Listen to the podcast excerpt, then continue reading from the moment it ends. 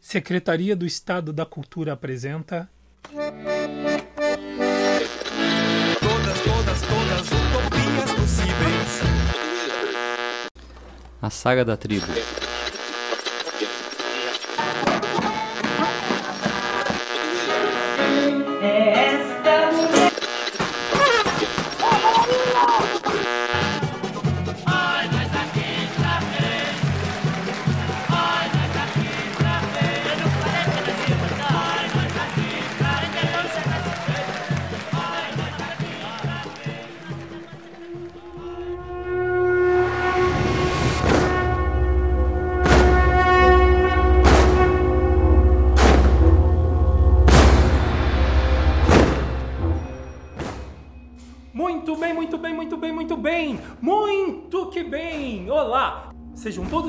Bem-vindos ao podcast Na Trilha de uma Tribo.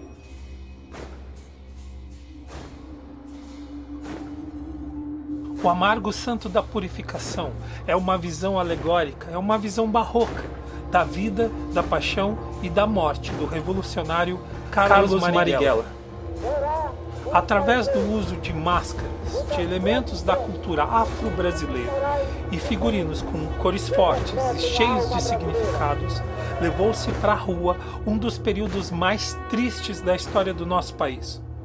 Usando como fio condutor os poemas de Carlos Marighella, transformados em canções pelo músico Johann Alex de Souza.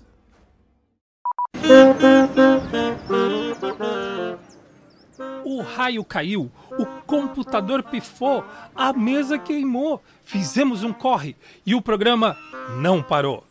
Então, estamos aqui para mais uma etapa do podcast e a chuva lá fora não vai nos atrapalhar nem impedir. E tá aqui o nosso convidado fixo, Johan Alex de Souza, Bom, é, boa tarde a todos. e a atuadora Keter Velho. E eu vou direto na jugular da nossa convidada. Dizes quem és tu na fila do rolê, Keter Velho. E quando é que se tornou atuadora? Então, quem é? É difícil dizer. Ah, bem, eu comecei meus processos de estudos com o Illinois em 2010 e desde 2013 eu, eu começo a fazer parte dos espetáculos, né, pro elenco. E a primeira peça que eu entro é justamente o Amargo Santo da Purificação. Eu entro para substituir uma, atuadora que tinha saído na época, então eu entro a convite para substituir essa pessoa, o que me deixou muito, muito, muito feliz na época, porque o Amargo Santo foi a primeira peça do Oi Nós. Eu tinha visto antes trabalhos pedagógicos que já tinham me impactado profundamente, mas quando eu vi o Amargo Santo da Purificação, mudou a minha vida. Porque com certeza eu sempre digo para as pessoas, porque essa peça está disponível no YouTube, e eu digo, vejam, porque é a peça mais bonita da vida. tenho um, um carinho muito grande pelo Amargo Santo, porque realmente foi uma das peças mais bonitas que eu já vi na minha vida, assim, de mais ter impactado e de eu ter descoberto ali eu entendi o que era o teatro e qual a potência que o teatro tinha. E eu, na época, era uma estudante de história ah, e fiquei chocada Eu tô passada, chocada. Chocada com a possibilidade de ver uma peça sobre Carlos Marighella na rua, nesse país em que memória é uma luta. E, enfim, aí eu já estava fazendo oficinas, despretensiosamente. É, nunca imaginei na minha vida antes que eu ia acabar fazendo teatro era algo que eu gostava apenas, mas não, não imaginava que, que poderia ser possível, né? Com a Inóis foi possível, porque o Inóis encontrei essa linha de um teatro que, que eu consigo colocar as minhas questões, perceber o quão pertinente é e na potência que tem da gente exercer esse papel cidadão, né? de de ter o, pensar qual é o papel do artista, qual é o papel do teatro, com que que a gente, com quais ferramentas a gente modifica esse mundo. Enfim. E aí, a partir daí, eu nunca mais saí. Dadas as apresentações, vamos a um pequeno resumo dos programas anteriores. De um lado, nós temos a música Vozes da África, mencionando a África. Não me diga. Lugar de origem da mãe de Carlos Marighella. Do outro lado, ouvimos La Lega, mencionando a Itália, a origem paterna de Carlos Marighella. E para homenagear essa fusão, apertamos o fone de ouvido com Canto para o Atabaque. Passamos pela ditadura da era Vargas, onde Marighella é preso com o um martelo tombador anistiado e crente das suas convicções, é eleito deputado federal pela Bahia. Cantamos a liberdade. Mas eu quero começar bagunçando essa cronologia, esse episódio, perguntando sobre Marighella se tornando militante do Partido Comunista. Sim! E se você ainda não entendeu, Carlos Marighella foi comunista. E isso não é demérito nenhum. Ouve só.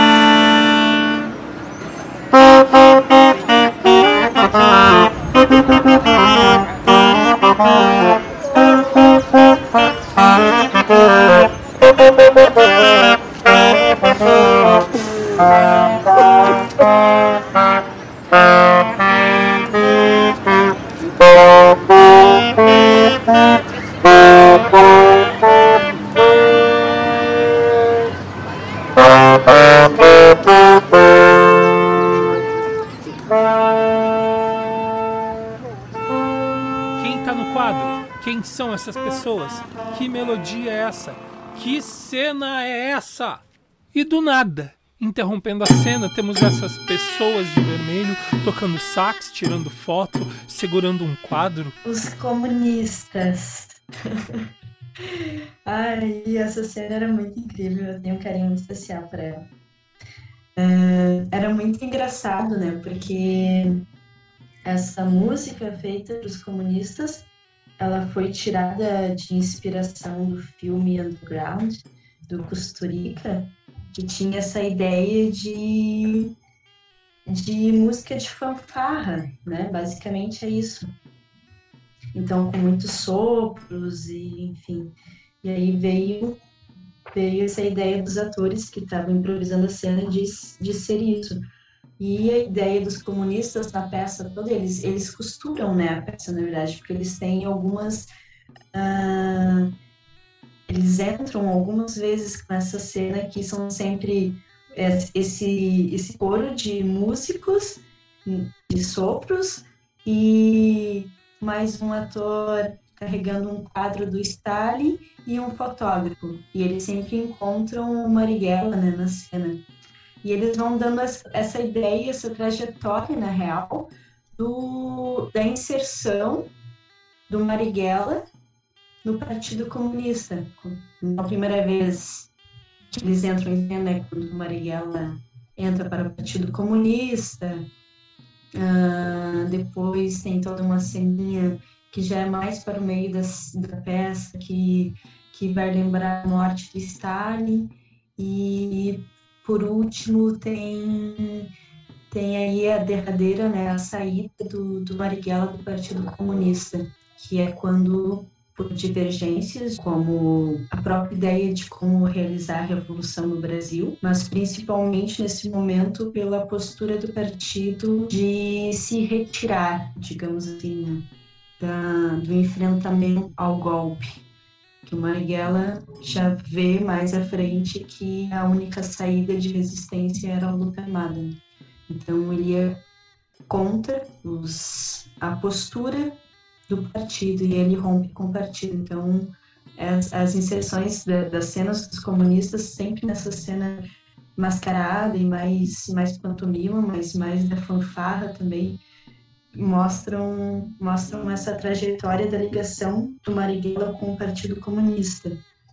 E era uma cena muito divertida de fazer e rompia, assim, sempre que os comunistas entravam, eles rompiam com o que estava acontecendo de uma forma muito estranha, né? De uma muito... Era muito engraçado, assim. Era muito divertido com o público, jogar com o público também nesse momento. É, bom, eu, eu achei bem interessante quando existem trilhas instrumentais ao lado de canções, porque a, a, a trilha instrumental, no caso, uma, uma pequena vinheta, como é o caso dessa vinheta aí chamada Os Comunistas, ela, ela tem uma ausência de texto, né? não tem atores cantando, é só o som. Então eu achei bem, bem, bem interessante o efeito, é um efeito cênico ao mesmo tempo também, e com volume alto, né? Porque a natureza desses instrumentos é de volume alto, não necessita de uma amplificação, não é como no caso do violão.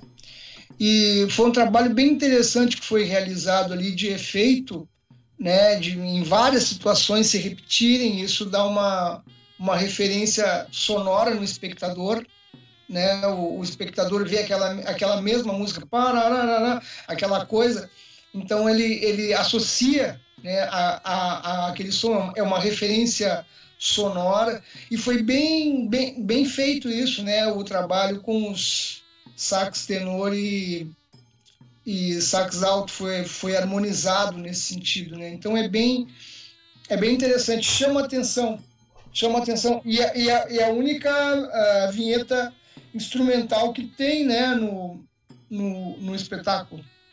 Porque o restante são, são canções, né? Oi, gente, tudo bem? Então, olha só quem apareceu aqui. Tânia Farias. Ela vai deixar um recadinho sobre os comunistas e nos lembrar de alguém bem especial. Até o próximo programa. A criação do, dos comunistas, tanto da atmosfera da cena quanto uh, da música, ela, ela, é, ela é uma inspiração direta ao filme Underground do Costurica e a música. E, e então, quando, quando surge essa, essa proposta de, de fazer um arranjo com três saxofones, dois sax alto e um, um sax tenor, é, é um pouco o desejo de, de fazer, numa versão muito menor, claro, aquela banda que, que fica aparecendo o tempo inteiro no filme, né? Que entra com aqueles sopros todos, pá, pá, pá, pá, pá, parararararará, pá, pá, pá, pá, pá, pá, pá. Tá acontecendo as coisas mais doidas no filme e tem essa banda que passa, assim. É, é, é um comentário é, é, é, é, brechtiano até, porque é, é, é, de um estranhamento absurdo. Então é muito interessante. A gente queria trazer isso e a gente acabou. Uh, a, a, toda a concepção da cena, da aparição dos comunistas na peça, está uh, embasada por isso, está inspirada nisso, né? Então é um pouco daí. A, a, a, acaba que essas vinhetas que nós executávamos em arranjo de três saxofones foram criadas pelo Zé do Trompete, que teve né, função dupla. Ele criou a, as vinhetas e ele ensinou todos os atores a, a tocar. Né? Na verdade, nós éramos três. Eu era a única pessoa que já era terceiro espetáculo que eu ia tocar saxofone, então eu já tinha feito outras aulas, inclusive com ele. Uh, mas tinha ali a Sandra e o Eugênio que nunca tinham tocado. Então a gente fez uma, uma série de, de, de, de, de aulas preparatórias uh, para compreender o instrumento, aprender a pegar o instrumento, aprender a limpar o instrumento, para depois também uh, a, aprender as posições e tal, uh, né, para fazer a, a, as notas todas. Então ele ele foi uma figura super importante para a criação dessa cena. Ele já não está mais entre a gente, então, enfim, uh, acaba sendo muito legal poder falar dele. Que ele, ele é responsável por muitas pessoas né, que aprenderam a tocar saxofone. Ele foi certamente uma das pessoas que mais difundiu o ensinamento do saxofone em Porto Alegre. Né. Ele tem um, um, teve um projeto popular muito bonito na, na, na, na, zona extremo sul de Porto Alegre. E ele ensinou muitas pessoas, muitas, muitos jovens, muitas crianças a, a, a tocarem saxofone. Então é muito legal. E essa cena, para mim, é, é ela, ela, ela é especial por isso e também porque foi Acho que foi o primeiro espetáculo que a Sandra fez, né? A Sandra Steil, que é uma, um, foi uma das atuadoras do Oi Nós, uh, uma, uma, um ser humano muito especial, uma mulher muito uh, vigorosa e amorosa e nossa, faz uma falta tremenda e foi muito bacana, né? Que ela fizesse esse espetáculo, né? Que ela criasse o espetáculo, entrasse em cena e, e ao mesmo tempo que ela que, que, que eu tivesse o prazer de tocar junto com ela, né? De, de, de, de nos, nos, harmonizarmos, nos afinarmos através dos instrumentos nessa cena. Então é muito bacana isso. Agradeço muito a oportunidade de ter vivido esse momento do Amargo Santa Purificação.